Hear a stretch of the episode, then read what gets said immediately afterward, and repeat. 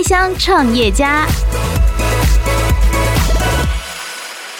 我觉得我因为我们现在真的很年轻，其实我回来看的话，我觉得我没有到那么推荐。大家都是你一毕业就应该去创业。我自己我自己 personal 的观点，嗯、我这两年说实在也是想尽各种办法。还有 Stanley，现在想起来我都有点有点懒得讲说到底是多苦，但是是是苦到爆。我觉得一个学生他毕业，你这样你就先先去上班，你先学习。嗯你要怎么样，like a pro，就是你要做出来。我是 First Story 的 Gordon，我是 First Story 的 Kirk，我是 First Story 的 Stanley。你现在收听的是？你现在收听的是？你现在收听的是八宝原创节目《开箱开箱创业家》。开箱创业家。欢迎收听《开箱创业家》，我是阿哲。那《开箱创业家》呢，是由八宝广播平台自制的节目。在每一集的节目当中呢，我们会邀请到新创公司的创办人来分享他们的创新服务，以及他们在创业的路上的一些辛酸血泪。今天呢，我们就邀请和八宝一样，都是在这个声音的市场上哦，对声音很有信心的 First Story 三位的创办人来跟我们聊聊他们是如何。想要开创声音的世界，先欢迎执行长 Stanley。呃，大家好，呃，我是 Stanley，那我都叫自己史丹利。那对，那今天很高兴可以在这边跟阿哲录音，希望等下会有一些精彩的火花。欸、好，还有技术长对不对？技术长是 Golden。Hello，大家好，我是 Gordon。那虽然我这边叫 Gordon，但是大家可能比较熟知的名字是 Marine，就是我是平常。那个 First Story Lab 那个 podcast 里面马的那个 Marine 是 Marine，还有呢，我们的营运长 Kirk。大家好，我是 Kirk。对，我主要就是对做音乐。大家应该最常见到 Kirk。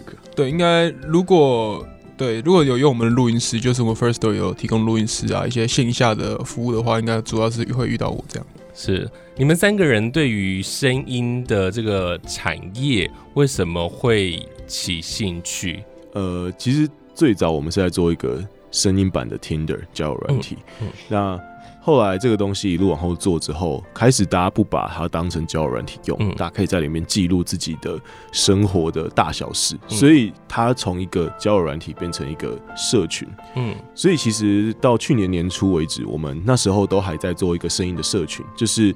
我们想打造一个伊甸园，我们一直在讲，我们之前一直在讨论是说，哎，我们要打造伊甸园，里面充满各式各样有趣的声音的内容。嗯、那你可以借由声音来认识别人。嗯，那其实，在去年三月的时候，三月初的时候，我跟 Kirk 那时候突发奇想，就说啊，应该喜欢听 Podcast 的人，应该会想要加入我们这个乐园俱乐部来，就是加入我们这个 App 里面来一起来，就是来来参与大家在声音这件这件事情上面的分享。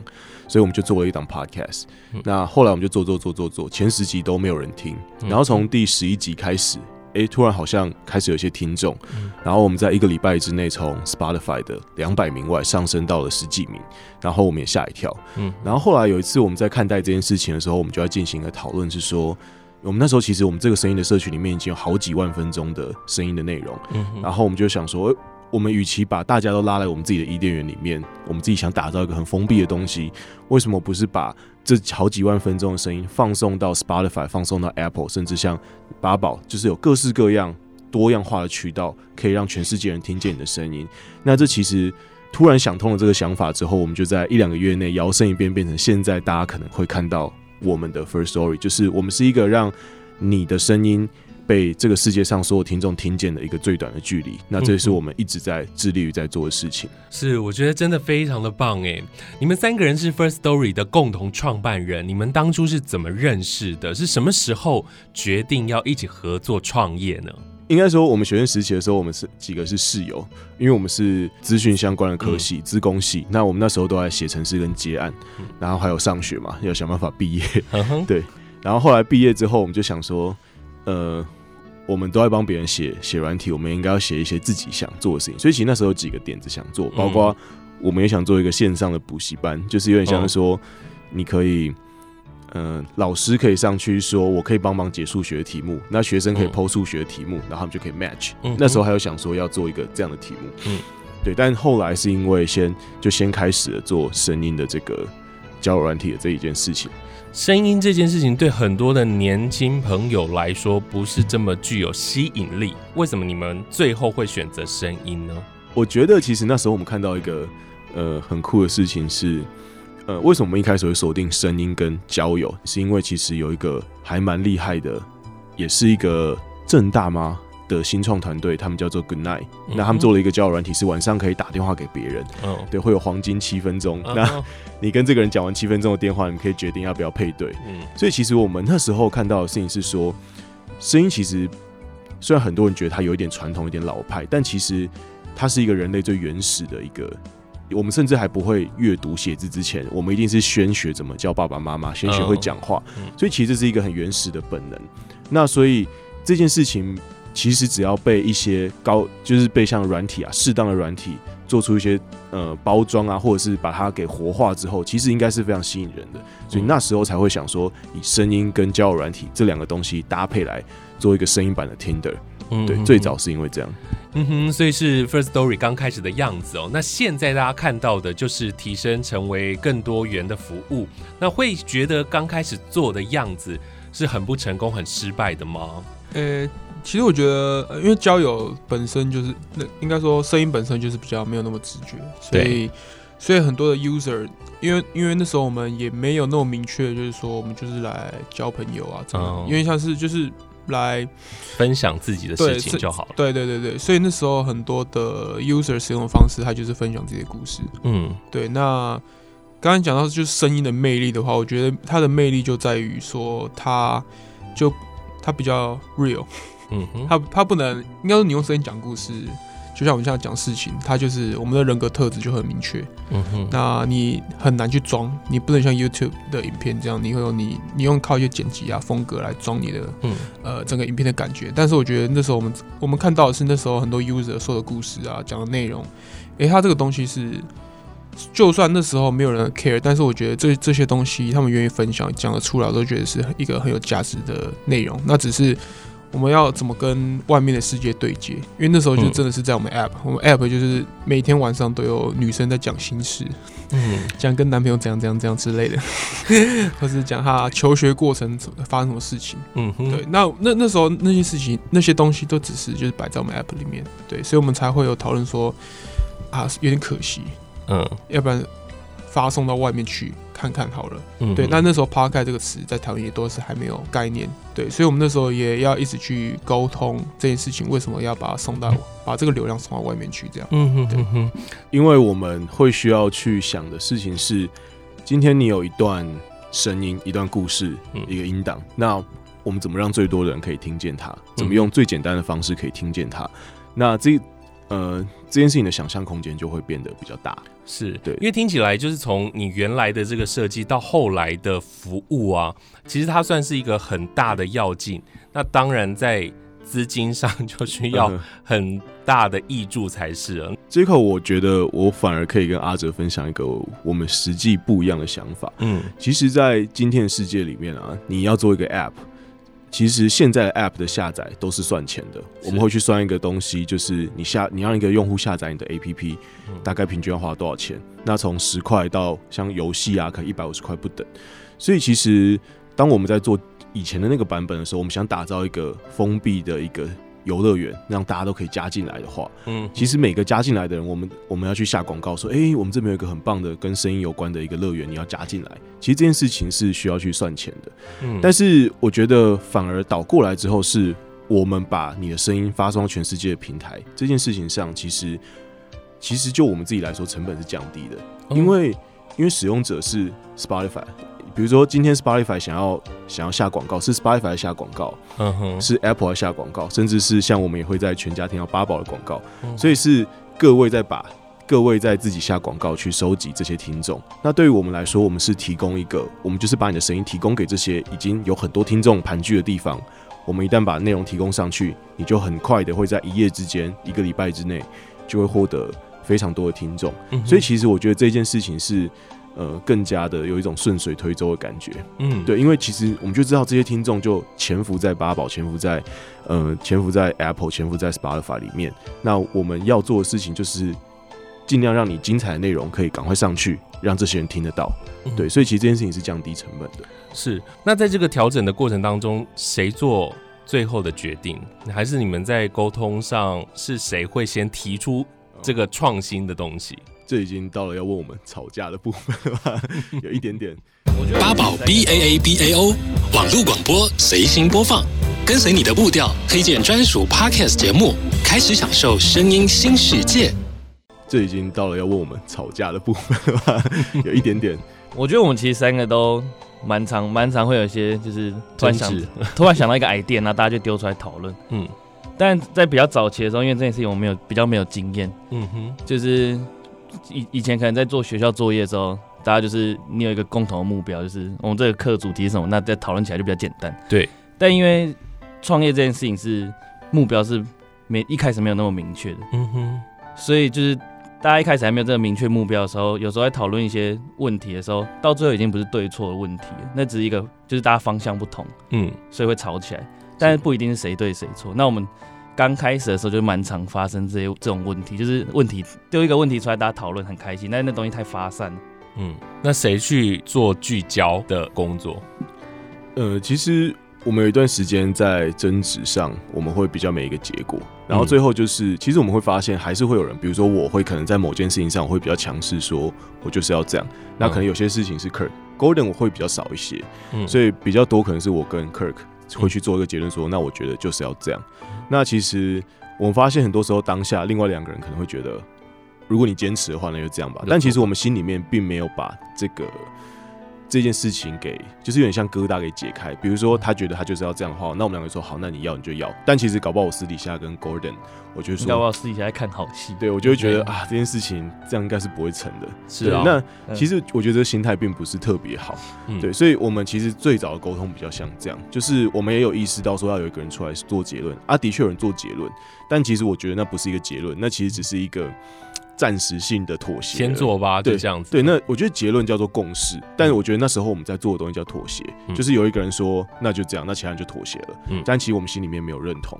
然后后来，其实我觉得可以解决这件事情的办法是，我觉得像我们这样其实比较没有经验，就是一毕业可能就会就踏上创业这条路的的团队的话，包括以后我可能也会给学弟妹的经验是说，你要找一些呃人生要找一些导师。对，而且是真的要跟你不错的那一种。嗯。比如说你们六日会固定约喝个下午茶，有点有点像今天，假如今天阿哲是我们导师，那我们三个人就在这边，然后我们会问你一些事情。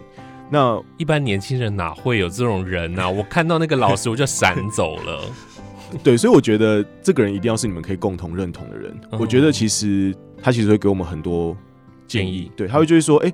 想这件事情，他可能会有一个全新的想法，说想这件事情，其实你们三个都想错了。如果是我，我可能会怎么想？刚刚整个讲起来很像调解委员会，双方没办法达成共识，其实我们需要找一个人公正的第三人。对，但是这个人其实是要有全团队的信任，那由他来把整个事情给往前推一步，其实事情就很好了。其实，其实我觉得在做每个决定，最重要的是团队要建立一个共识，就是我们三个人现在确定说，哦，那我们就是要做这件事情。所以现在已经有找到这个人了。我们现在还蛮多这样，我们在各个领域上都会有一个这样的角色给我们，这样很棒，给我们建议。对，其实这个角色不会只有一个，我们会有好几个。那其实跟这些呃前辈啊，或者是导师的关系，我们也是非常的密切。嗯，对对。所以你们过去最大的争执点会在哪里呢？我们昨天晚上还在看访刚的时候，还在想这个问题，就没有，呃，没有也是好事。最近我们常会没有，其实超多的。我我觉得最近我们常会被问说，最近吵架是什么时候？嗯，其实我们已经大概半年多以上都没有吵架了，都是用打架的。对，应该说，我我们觉得我们昨天在讨论这件事情，是因为我觉得吵架比较像是不理性，就是人身攻击。其实我觉得我们这半年比较常在做的事情是争论，嗯哼，跟争执，就是。其实我们觉得，我们看起来可能很凶，但其实我们对对方是完全没有那一种不信任，或者是我觉得你是白痴这种感觉。嗯。但是我觉得以前其实是会这样的，以前可能我会觉得哦，Gordon 或 Kirk 做某件事情真的是很白痴，我觉得我不能信任这个决定。嗯。以前会有这个状况，是对。但是我觉得这半年来这这件事情是比较少的。我想要一个很小但是吵很久的事情。嗯。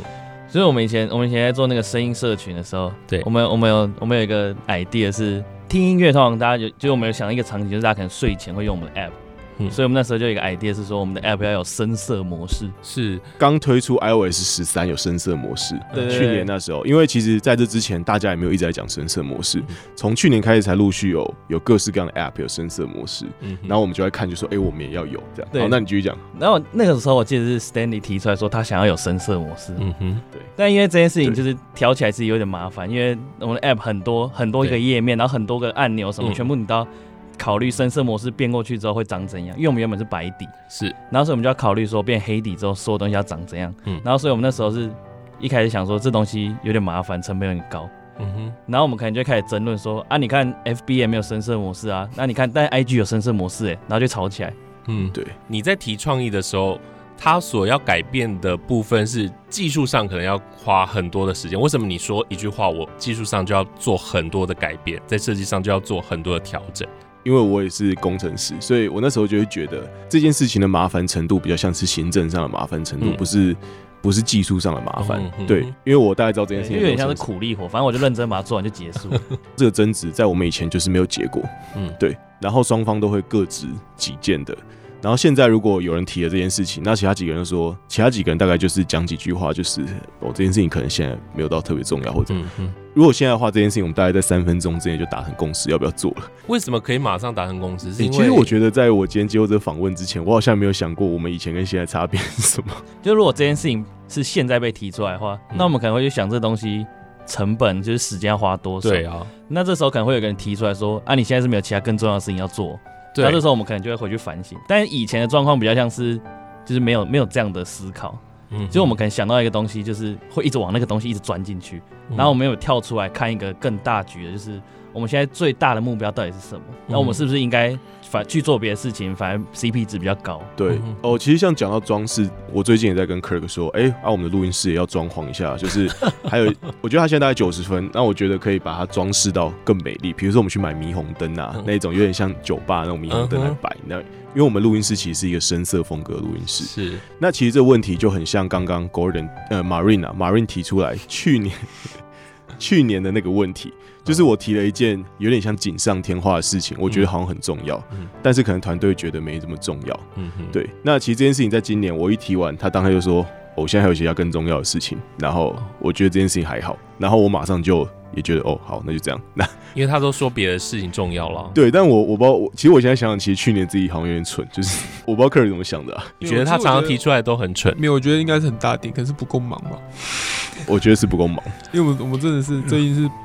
所有都应该很应该所都有超级重要的事情都排。我们最近大概就是每天从早上七八点八九点可能起床弄一弄之后九点多开始工作，到晚上可能两三点。嗯，那因为我们的事情现在是多到我们，我们有个导师会跟我们一直说说你一定要持续做有品质的决定。嗯哼，对。那我觉得那时候我们就一直在持续做没有品质的决定，所以呢导致我们的成品也没有什么品质。嗯，然后它就有点恶性循环，因为我们有点闲闲的。嗯哼，去年年初的时候可能有一点啊，现在好像要干嘛都可以。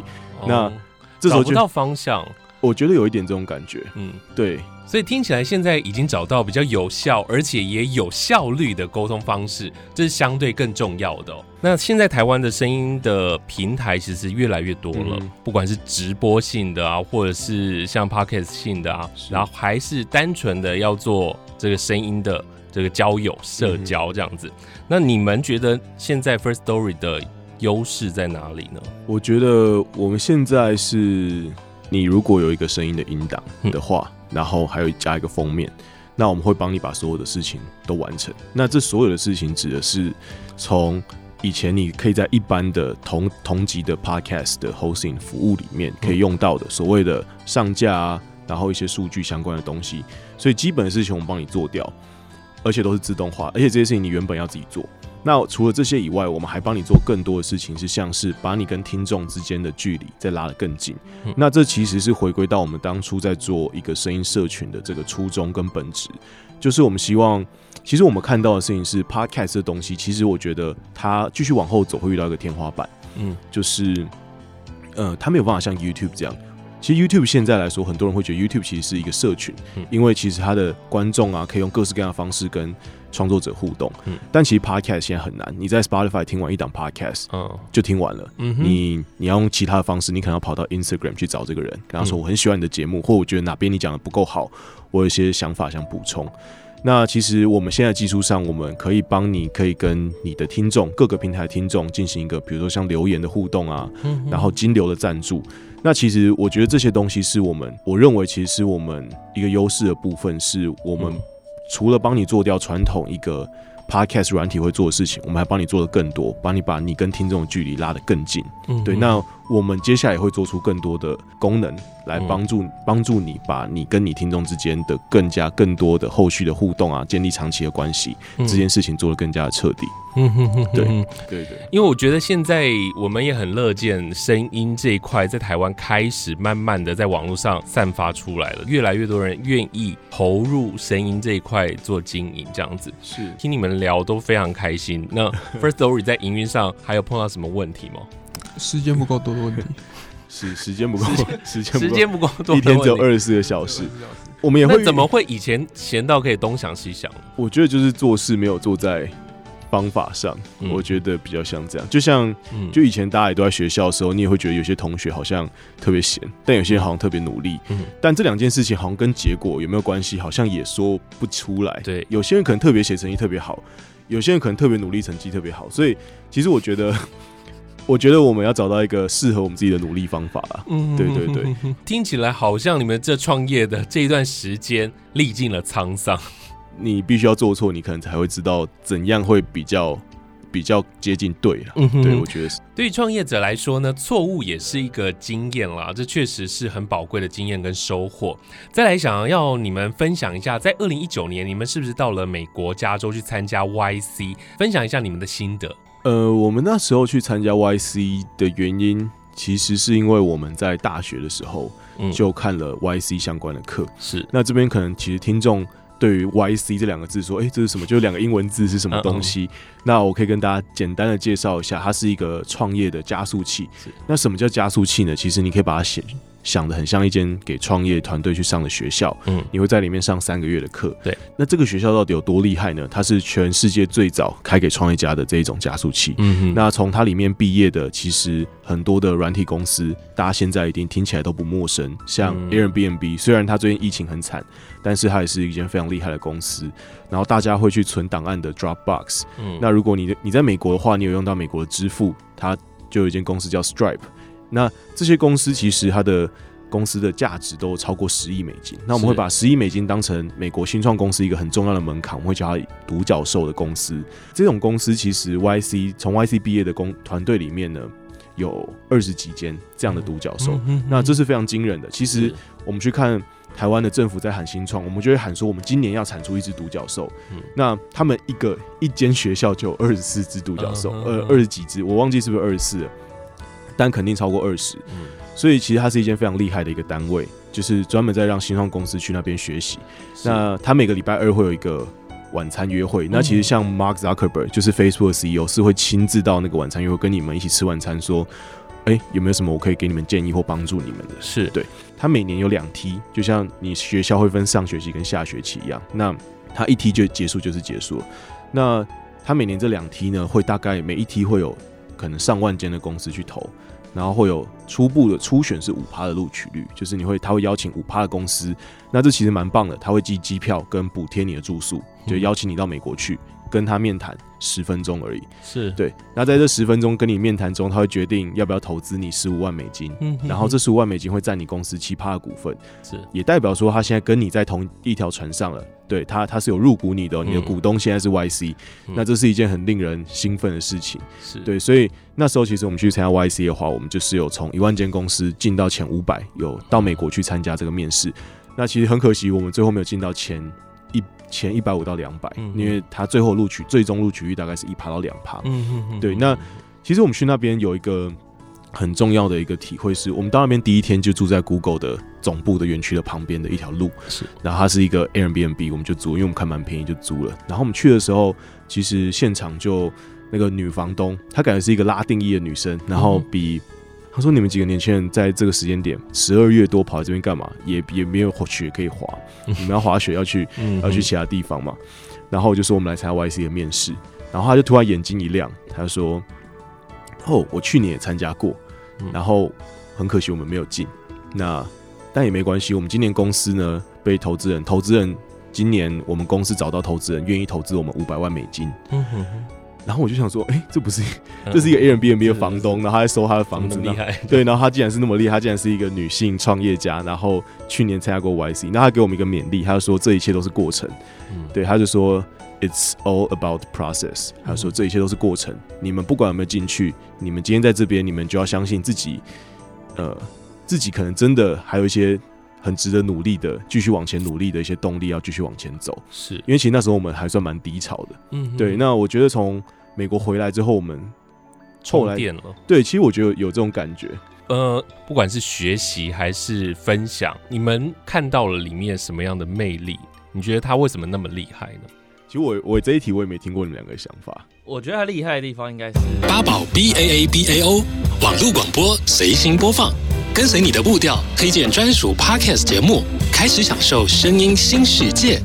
我我这一题我也没听过你们两个想法。我觉得他厉害的地方应该是他就是思考一个公司或是一个产品的方方法。嗯，像它里面就有几个，我觉得我觉得印象蛮深刻的一些一些想法是说，像他像他会说，你在做一个产品的时候，你你一开始一开始很重要的目标是你要先找到大家的痛点嘛。嗯，那你要就是要找到一群用户是真的爱你的。你不需要去找很多人，然后一点点喜欢你。他说，反而比较重要的是你要找到一群虽然比较小，但是很真的很很喜欢你喜欢你们产品的人。然后你从这个作为出发点，然后你跟他们做深度的沟通，然后再慢慢扩张你的东西。嗯哼，这是你们之前没有想过的。你们想要做大家都很喜欢的东西。我觉得会有一种对，你会觉得你要做的东西应该要大家都对你有五十分的喜欢。以前以前比较幼稚的想法就是，比如说我现在要做一个 Facebook，那我现在做一个东西出来，那就是碰，然后就是。大家都要，全台湾都要用。对，那以前就有这种就比较就碰，哎、欸，全台湾都没人知道。对，以前会比较想说，我现在做一个东西，它一定会爆。我觉得这功能超屌，我做下去，然后就碰，所有人都要用。嗯，就以前这就会有这种很天真的想法。以前会想要做像可能像排队名店的，就是像有一些我们会看到嘛，从蛋挞到炸鸡，都会有一些店是它开的前三个月大家都在排队，好像就泡沫，对，好像都大家对，好像都大家都爱它。但我还是会建议你开那种店是。你会有老顾客，你开了你开了店之后，会有几个顾客爱死你了。他他可能每个礼拜都来吃一次，嗯，嗯，然后你基于这个方法去开始把你的店往后做，他觉得这才是一个对的做产品的方法。是，对。那我觉得其实那边有蛮多这种想法，会推会会回到创业团队身上。是对。Kirk，你觉得他们厉害的地方在哪里？我应该我我自己是看到有很多很厉害的公司从那边出出来的，嗯嗯，就会心生向往。嗯，我可能我可能没有像像他们两位非常的就是详细的端详说，嗯，对方的强的点到在哪边。我只看到说哦，哎，哇，原来那边有那么多厉害的人，就很强。那我就我就会非常的，我是比较浪漫的浪漫的。所以你在那边你们待了三个月的时间，有没有没有？我们没有待三，我们待了两个礼拜而已。两个礼拜的时间有交到朋友吗？就是。来自于各国的朋友，然后我们就是有认识一些有土耳其的团队啊，然后他也面试，嗯、因为他另外伙伴是伊朗人，所以无法来。那时候美国好像 ban 伊朗人，是对，然后他就要用远端，然后再一起去面试。然后还有一些非洲，我记得还有非洲团队啊，对对对，就很神奇。他他不是那种南非，因为南非还算进步，嗯嗯，他是。真的落后那种，有非洲，就是从经济对从经济水平上看起来，可能真的是排在后段班的。然后他的英文就是非常的非洲口音，嗯，对，所以所以就应该说，在台湾，因为台湾的国情的生态就是大家都是一长得一样嘛，然后文化也都一样。那在那边的话，你就是什么人种都遇得到，然后不管是遇得到还遇得到，都是创业家，嗯哼，所以。大家在比如说聊天或是认识起来，就觉得我们当然是觉得特别新，他们可能觉得还好，因为他们可能就是已经看嗯嗯嗯看看很普遍了。像我们就觉得哦，我们是亚洲人来这边，哇，真的是就是会特别的有有新鲜感，特别。所以你跟他们聊聊天，然后了解他们之后，你会觉得你们的这个做事方法或者是目标太保守，或者是太夸张吗？也没有哎、欸，其实我们去刚刚就我们跟他们分享说我们做什么，然后互相做什么，他说啊。就是他们，他们有些公司真的已经做了很哈扣了，做了两三年，嗯嗯，然后产品已经已经是很屌了，很成熟了，然后才才进入 YC。我们那时候算是一个屁孩阶段，就是一个、嗯、也还好。然后看，嗯，你这样进来了，然后我说，欸、对啊，然后就就算是我觉得应该说，因为我我觉得我们那时候的年龄也算在那边应该也算强，嗯，那我们那边遇到的蛮多人，应该都已经。我们那时候二三二四而已。对，我觉得那边很多都是很。现在也就二十五。呃，没有这两年，这两年我们有瞬间老成，是不是？我们在美国半年，就会觉得半年前的自己好笨呐，是个智障，所以我们就会这样一直去看以前的自己。如果听众朋友在开箱创业家的节目啊，就会发现很多的创业家啊，他们都有很大的压力。可是我觉得你们给我的感受是，都是热情，然后都是好玩。在最后是不是给我们 一些不要这么正能量的东西？不是，在最后呢，你你们给一些即将要做新产品的，是有没有什么样的建议，才可以像你们这么的开心，没有什么压力？为什么这样？呃，没有，我觉得这这个可能是因为我今天来节目有喝了酒，这样、呃、还没喝酒。我觉得今天其实是跟阿哲聊的蛮蛮愉快。其实我们平常也是压力很大，晚上也会睡不着、啊，各式各样的。心理状况，我觉得他们最近越来越早起。有没有有没有给大家一些建议了？他们很多，他们压力很大。你们的学弟妹一定都很想要接触这个新创产业，那你们有给他们什么建议吗？我觉得我们现在是，我觉得我们的抗压是很强。嗯，对我我必须老实说，因为我们抗压是很强，我们已经已经是太习惯这个压力，所以就是我们都可以哦这样，反正烂命一条嘛，就把它做好，就是这样就好了。对，所以我们我们觉得我们是有这个心态，嗯，然后很。很习惯了这个状态，嗯，从可能 maybe 从呃今年年初到现在一直都是这个状况，嗯，对。那如果说要真的给，就是投入某个产业，然后想要自己开公司，我觉得，因为我们现在真的很年轻，二五算应该，我觉得还算很年轻，嗯，是，是。我没有到，其实我回来看的话，我觉得我没有到那么推荐。大家都是你一毕业就应该去创业。我自己我自己 personal 的观点，嗯、我我相信他们两个可能跟我不一样，但是我，我没有那么推荐大家一毕业是跑跑跑跑出来创业，因为我觉得这两年说实在也是受尽委屈，也不是就是我们也是想尽各种办法，还有 Stanley 就是我们他去接案啊，然后做了各种事情，我们才可以活到现在。就是这两年其实。现在想起来，我都有点有点懒得讲说到底是多苦，但是是 是苦到爆。OK，所以所以，但我觉得这这两年的话，我觉得一个学生他毕业，你这样就先先去上班，你先学习你要怎么样 like a pro，就是你要做的是 like a pro，你要专业。对，那我觉得我们这两年一直试错，就在一直试错，就是在犯错这这些，我们就没有表现那么专业。嗯，对。那我觉得以一个刚出社会的人，我觉得你这这两年这三年你。就去上班嘛，可以先出去磨练一下。对啊，你先看你老板怎么做事，嗯，就是你老板怎么说，你主管怎么做事。然后你真的呃觉得 OK，你可以自自己出自己自己出来做的时候，你也不迟。对，那我觉得我们像我们有有 mentor，换句话说也是也是我们把他觉得说，哎，这好像就是我们老板，但他其实不知道，但他就是一个老，就是一个前辈。我觉得最重要的是，我觉得因为像阿哲你刚刚讲说，你好好像现在年轻人不会想要找到前辈，其实这这点蛮奇怪，因为我们我们自己就很想要。找个人给你们方向。我一开始也不找啊。哦，对，我就把我们最近很想找，对，反正反正就是你们怎么没有去找你们的教授啊，或者什么的？我觉得那落差有点大，你看是不是？这个就是 我们不想要去找前辈啊。没有教授又是另外一个，因为我们我们是我们是自己出来，算是战场上打拼的，所以我们要找的是。将军型的，呃，我觉得你 你要先在那边撞的头破血流，然后就会有一个人看到说，哇，你就是二十五岁的我，头破血流，那我也要帮助你。我觉得我们现在的很多贵人跟前辈都是都是这样来的，嗯，对。对对。但我觉得这件事情要，比如说刚毕业，你要需要一个，你需要放的够软，你要有身段，然后你你不要，其实很，我其实我们有一种感觉，是我们一毕业就是干我们好屌，就是哇，好厉害哦，然后我们自己可以做 app 啊，然后是啊，然后刚推，应该很多人羡慕你们。但这他们他们看我们真的是人前好像有点风光，但我人后真的是 真的是哭的要死这样。是，我觉得前面讲的这么开心，后面要用眼泪来收尾，是不是？应该说，我觉得大家不要把这件事情想得太理想。是啊，对我我觉得其实痛苦跟面对自己的成分居多了，九成五。对。你们虽然很年轻了，但是你们也很有想法，不管是就是小屁孩的想法，是还是沟不会否认这件事情，沟通出来的想法都很棒。这样子，对于我做广播那么多年啊，我会觉得真的有年轻人愿意投入到声音产业这一块，真的是非常值得奖励的。所以在这个声音的产业里面，我们也期待有越来越多人能够加入。非常谢谢你们今天三位来到节目当中，谢谢，谢谢阿哲，拜拜，谢谢。非常谢谢今天 First Story 的三位共同创办人，同时也非常谢谢你的收听。八宝 APP 自制的开箱创业家节目，每一集都能够给你对于生活有新的想象。八宝 B A A B A O，你可以上网去搜寻一下，它是一个开放而且很亲切的平台，上面有非常多的节目在其中。欢迎你加入八宝，来发掘台湾最生动的声音。Podcast 首选平台八宝 B A A B A O。让你爆笑，也让你感动。快到八宝，发掘台湾最生动的声音。